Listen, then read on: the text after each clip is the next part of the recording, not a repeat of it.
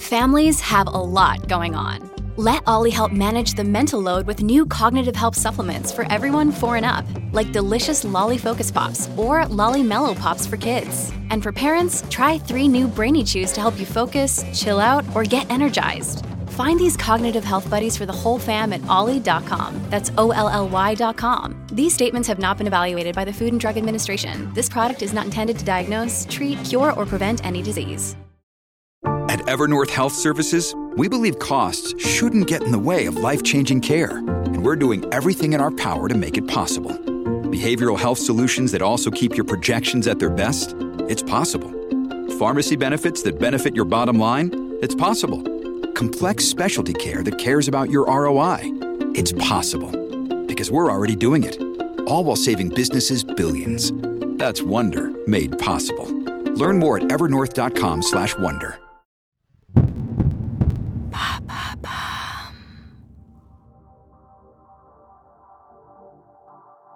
Bonjour à tous, je suis Alice Haché. Je vous souhaite la bienvenue dans l'empreinte.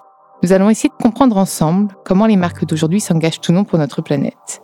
Chaque semaine, je reçois donc des start des PDG de grands groupes ou encore des directeurs de la RSE qui m'expliquent comment leur entreprise s'engage pour porter une révolution de l'impact sur notre planète.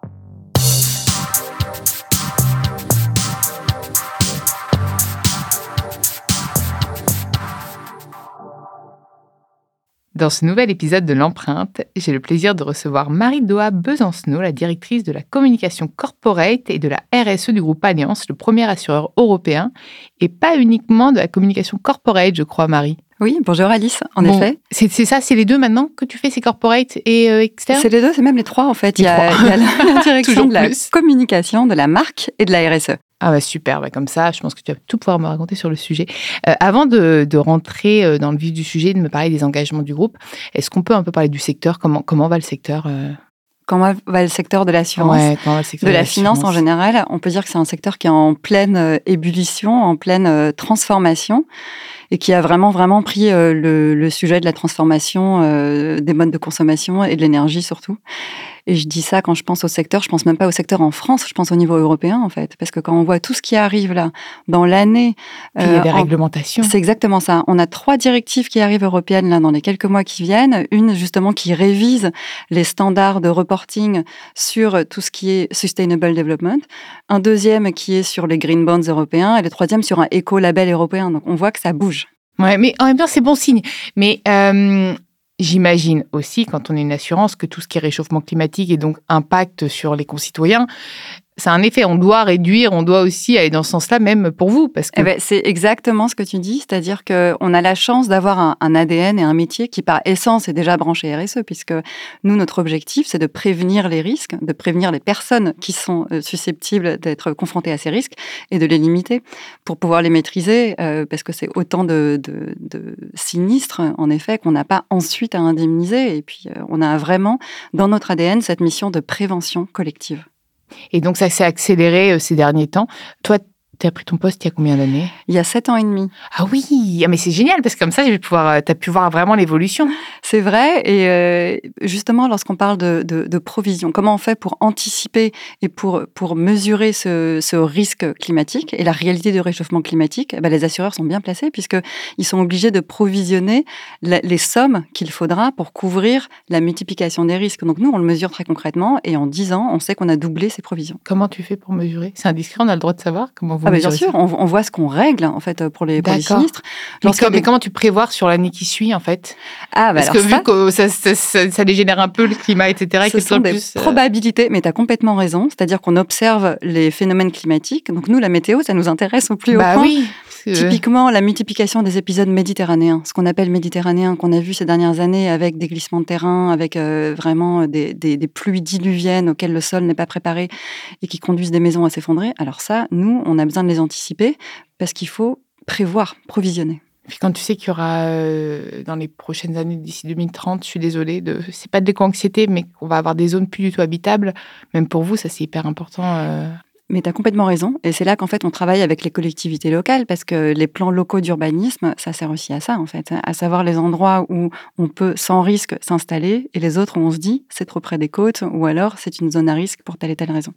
Donc c'est pour ça qu'il faut s'engager. Et donc, si on rentre dans le concret des engagements euh, pris, on va dire, euh, ces, ces deux dernières années, parce que ça a dû clairement s'accélérer, euh, qu'a fait le groupe Alliance? Enfin, Qu'est-ce que toi, tu as initié aussi peut-être? Alors le groupe Alliance, donc c'est un groupe international, hein, c'est un groupe euh, premier groupe d'assurance mondial euh, qui est basé en Allemagne. Donc les grandes décisions euh, prises au niveau groupe, les plus impactantes, c'est celles qui concernent les investissements. Alors ça paraît très technique comme ça, mais en réalité, lorsqu'on est assureur, on est aussi investisseur par nature, puisque en fait, lorsque tu me, tu me, tu me payes ta prime, ta cotisation pour l'assurance, avant qu'il t'arrive quoi que ce soit, euh, tu m'as donné l'argent avant qu'il t'arrive quelque chose. Donc c'est complètement inverse, un cycle inversé par rapport à la consommation, à tes biens de consommation habituels. Ce que ça signifie, c'est que ces primes, on les, euh, on les investit. Et donc, on les investit, si possible, euh, dans des entreprises qui, elles, préparent l'avenir, en fait. Mais Donc, nous, on a- nous, est-ce qu'on peut choisir d'investir ou c'est vous qui pilotez ça? Ah ben justement, ça c'est le rôle du coup des, des conseillers et de nous de bien vous informer sur dans quoi vous investissez lorsque vous placez votre argent chez nous. Et c'est le rôle de, de tous ces rapports RSE en fait, de raconter l'histoire de cette prime d'assurance, qu'est-ce qu'on en fait, comment est-ce qu'on la rend utile, comment est-ce qu'on lui permet d'avoir un impact et de contribuer à ce qu'on essaye de faire de toutes nos forces, qui est contribuer à la transition énergétique? Tu vois, récemment, j'ai eu euh, Grégoire Chauvière-Le Drian, euh, directeur du bureau de Paris de la BEI, la Banque européenne d'investissement, qui me disait qu'ils avaient renoncé à financer tout ce qui était énergie fossile. Est-ce que c'est le type d'engagement que peut prendre aussi un groupe comme Alliance C'est exactement ce qui se décide au niveau mondial. Exactement. Donc nous, on a pris des engagements très très forts, le groupe Alliance, sur le charbon, par exemple, euh, avec euh, des objectifs de décarbonation des portefeuilles. Donc ce que ça signifie, c'est C'est que exactement ça. on n'investit plus dans les entreprises qui réalisent plus de 30% de leur chiffre d'affaires entièrement sur le charbon. Et ce qui est assez original dans le- la posture du groupe Alliance, c'est qu'on a décidé récemment d'aligner cette politique d'investissement avec la politique d'assurance. Ça veut dire que de même qu'on n'investit plus dans ces entreprises, on va plus les assurer non plus. Et les questions qui se posent, c'est comment est-ce qu'on va encore plus loin? Euh, donc, par exemple, sur le charbon, on avait décidé euh, que cette politique s'appliquait aux entreprises qui s'occupent de l'extraction du charbon, et maintenant on étend ça à euh, d'autres pratiques autour du charbon. Et puis après, on réfléchit de la même manière autour d'autres hydrocarbures. Mais ça se fait comme ça, par progression et par, par décision politique. Mmh, d'année en année. c'est- hyper intéressant. Et est-ce qu'il y a un accompagnement de ces entreprises ou est-ce qu'en fait on leur tourne le dos simplement? Non, alors c'est là où, et c'est intéressant ce que tu dis, parce qu'en fait, euh, on touche à l'équilibre nécessaire entre le S et le E de la Je RSE. suis entière. C'est tout l'ADN du podcast. C'est pour ça. ça ma, ma question. Non, mais ça, c'est vraiment très important. Je dirais que pour résumer l'approche de ces grandes entreprises d'assurance, lorsqu'on investit dans une entreprise, quel est l'impact qu'on peut avoir? Eh bien, on peut soit investir directement, on peut soit désinvestir brutalement, ou on peut aussi accompagner. C'est-à-dire que une entreprise dans laquelle on est investi, on a un système de scoring interne sur le E, le S et le G, donc tous les volets de la RSE, et on a des seuils de tolérance qui nous le sont G, c'est C'est la gouvernance, gouvernance. qui est très Mmh. important aussi. Tu vois, mais moi que- je l'oublie. Ah, c'est un vrai indicateur de stabilité oui, de l'entreprise sur le long terme. Donc c'est très intéressant pour les investisseurs aussi. Donc très clairement, nous on a euh, donc un, un système de scoring, donc d'évaluation interne, qui nous permet de dire ah là il y a un petit drapeau rouge sur soit le volet environnemental, soit le volet social, soit le- la gouvernance de l'entreprise, qui déclenche un suivi, un accompagnement très personnalisé, où on entre dans une trajectoire d'accompagnement. Donc concrètement, ça veut dire qu'on dit à l'entreprise nous on aime bien ce que tu fais, mais sur tel et tel volet, on pense qu'il faut que tu nous donnes de nouvelles garanties. Donc si c'est le G, comme tu le- bon ben alors peut-être que la gouvernance elle est déséquilibrée.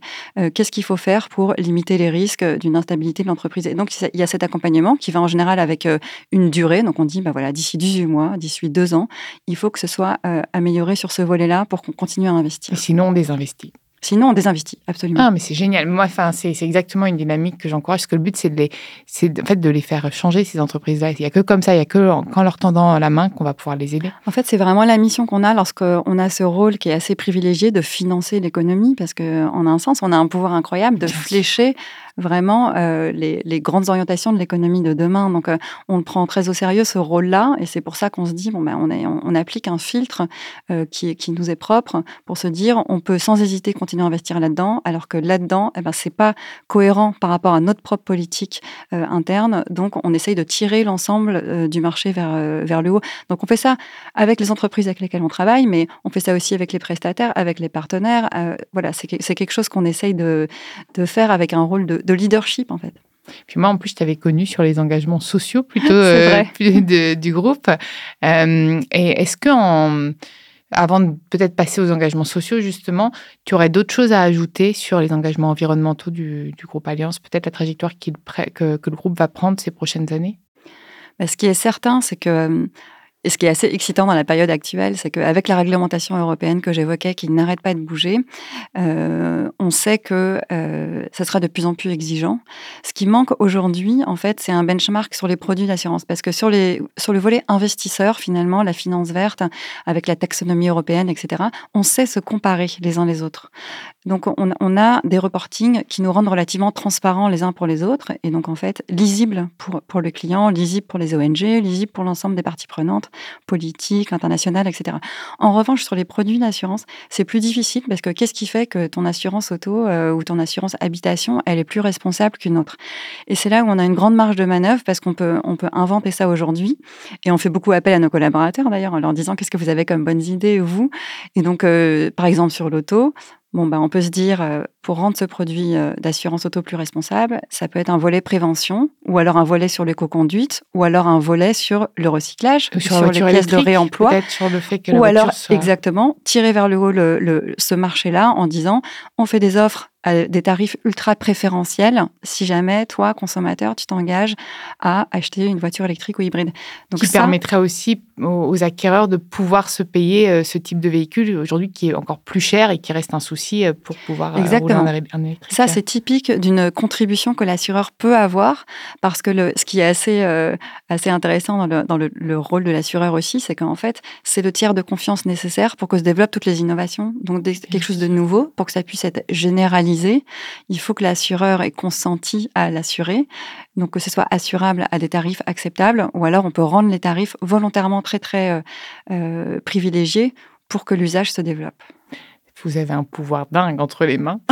c'est ça ce qui fait que l'assurance est un métier très sociétal et, qu'en fait on a un dialogue permanent avec les startups qui est, qui est très sympa parce que lorsqu'il y a des innovations, euh, alors nous on est à fond sur les nouvelles mobilités, mais, c'est bien, c'est bien parce que c'est un vrai sujet, c'est un vrai ben sujet on n'arrive pas à trouver l'équilibre entre les trottinettes électriques, la flotte, la gestion de flotte, les machins.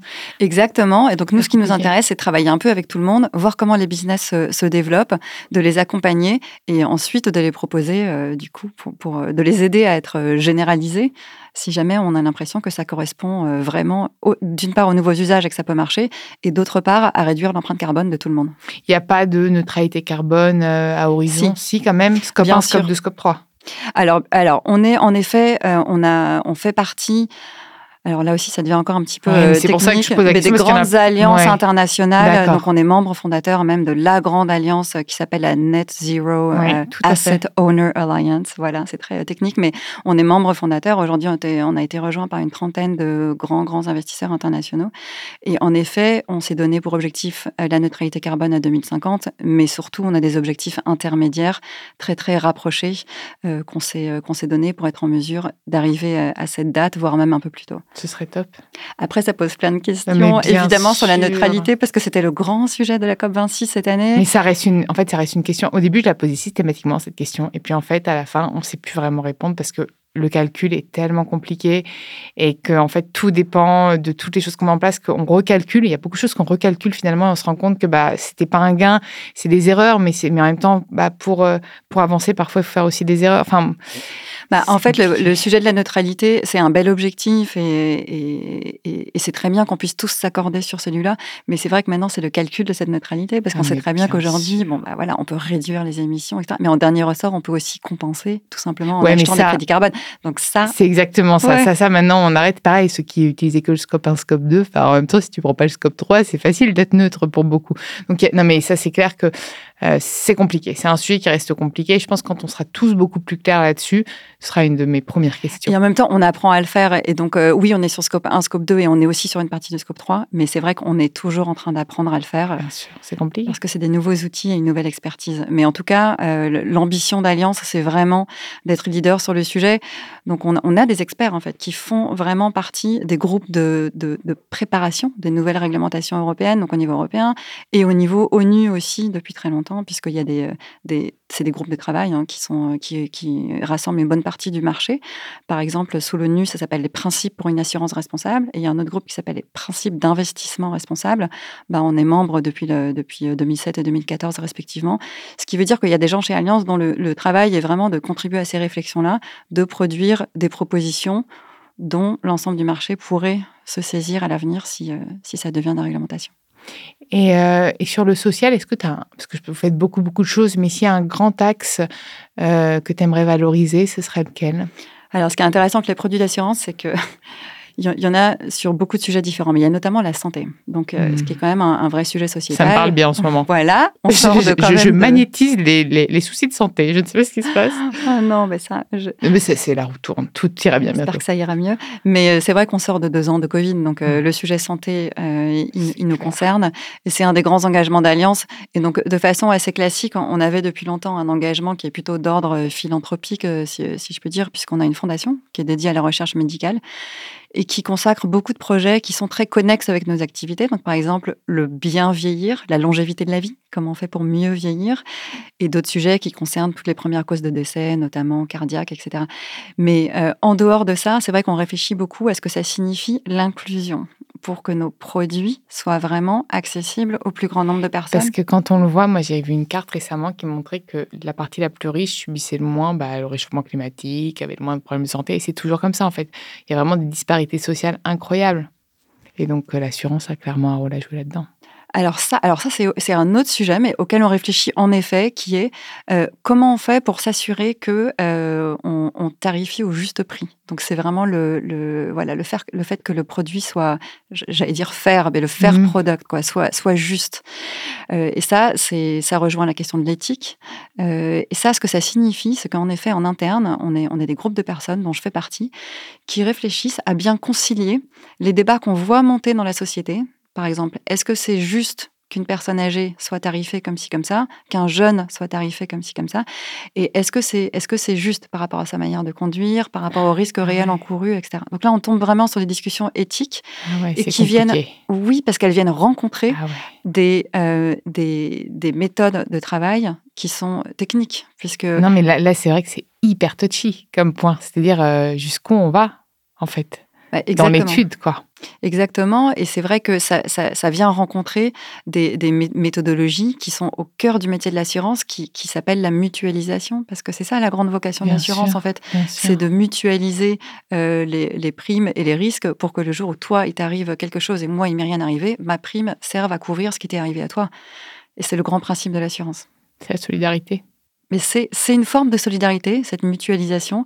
Et c'est là où ça devient très difficile, mmh. parce qu'aujourd'hui, tout le monde a un désir de tarifs très, très personnalisés. Chacun est très... En fait, on est dans une, dans une société très individualiste, quand même. C'est vrai, mais on est obligé de le prendre en compte, parce qu'on mmh. vit dans, dans, dans ce monde-là. Et donc, comment est-ce qu'on continue à proposer une mutualisation pour couvrir le plus grand nombre de personnes, tout en, en proposant à chacun une tarification qui lui paraisse juste?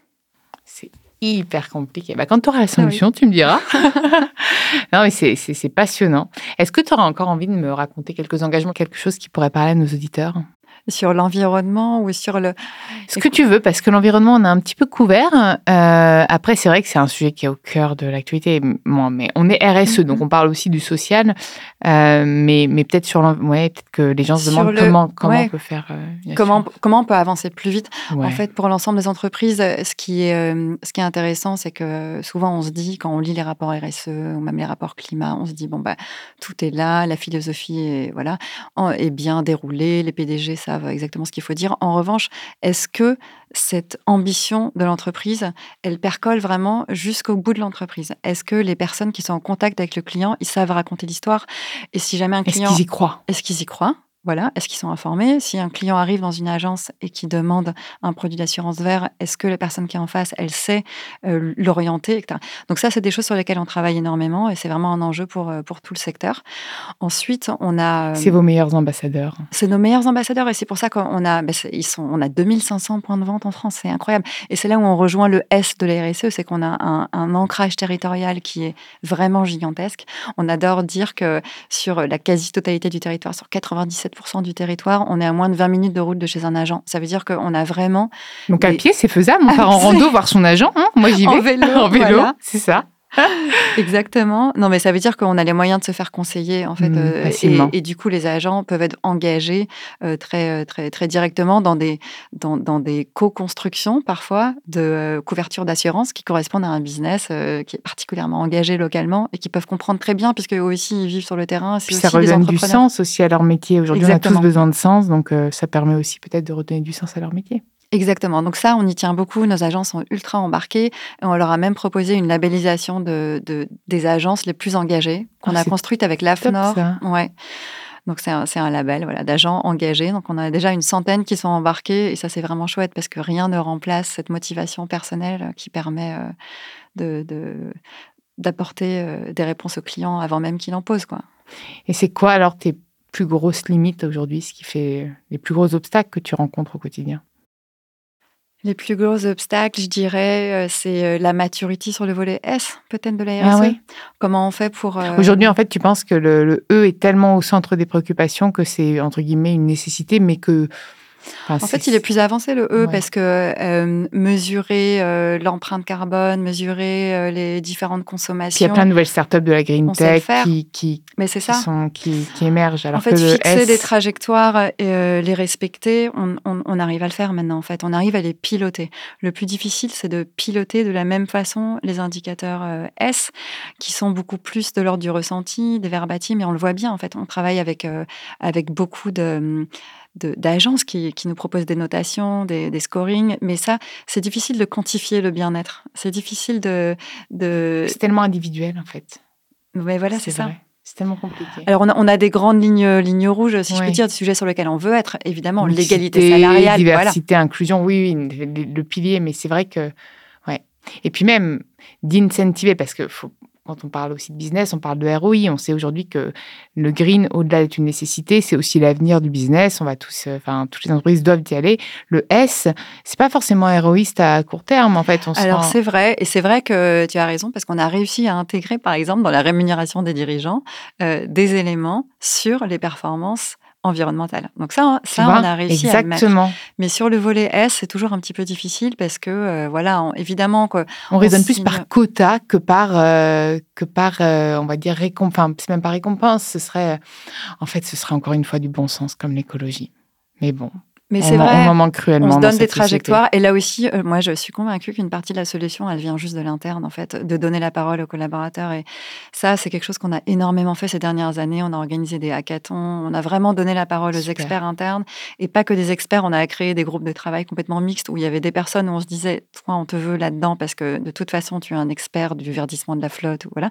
Et puis en face, on met des collaborateurs qui ont juste une- un regard citoyen sur le sujet parce qu'ils ont des bonnes idées, parce que dans leur ville, ils ont vu des choses sympas, euh, parce que euh, quelqu'un dans leur famille travaille. Enfin voilà, qui viennent apporter un regard uniquement euh, citoyen, voire même un peu militant euh, parfois, pour confronter l'avancée des experts sur le sujet et peut-être les aider à aller dans une direction euh, ou une autre, euh, prendre en compte des innovations qu'ils n'avaient pas en tête.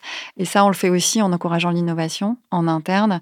Et ça, c'est aussi chouette parce qu'on a des, alors on a un Alliance Lab qui est en fait la possibilité pour les collaborateurs de passer plusieurs mois, euh, 100% de leur temps à travailler à monter une start-up interne sur un sujet dont on pense que ça peut révolutionner le, le- notre business, mais pas uniquement. L'entrepreneuriat, du coup? C'est ça.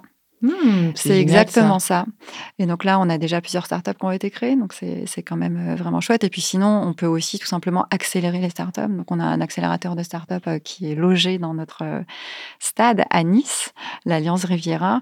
Et là, on a déjà accéléré 50 startups sur des sujets qui sont euh, qui ont qui ont tous quand même une dimension à impact. Je crois qu'aujourd'hui, c'est rare, sauf peut-être dans le digital et encore que, de pas intégrer cette dimension, en fait, parce que c'est des sujets qui, qui vont devenir de plus en plus nécessaires.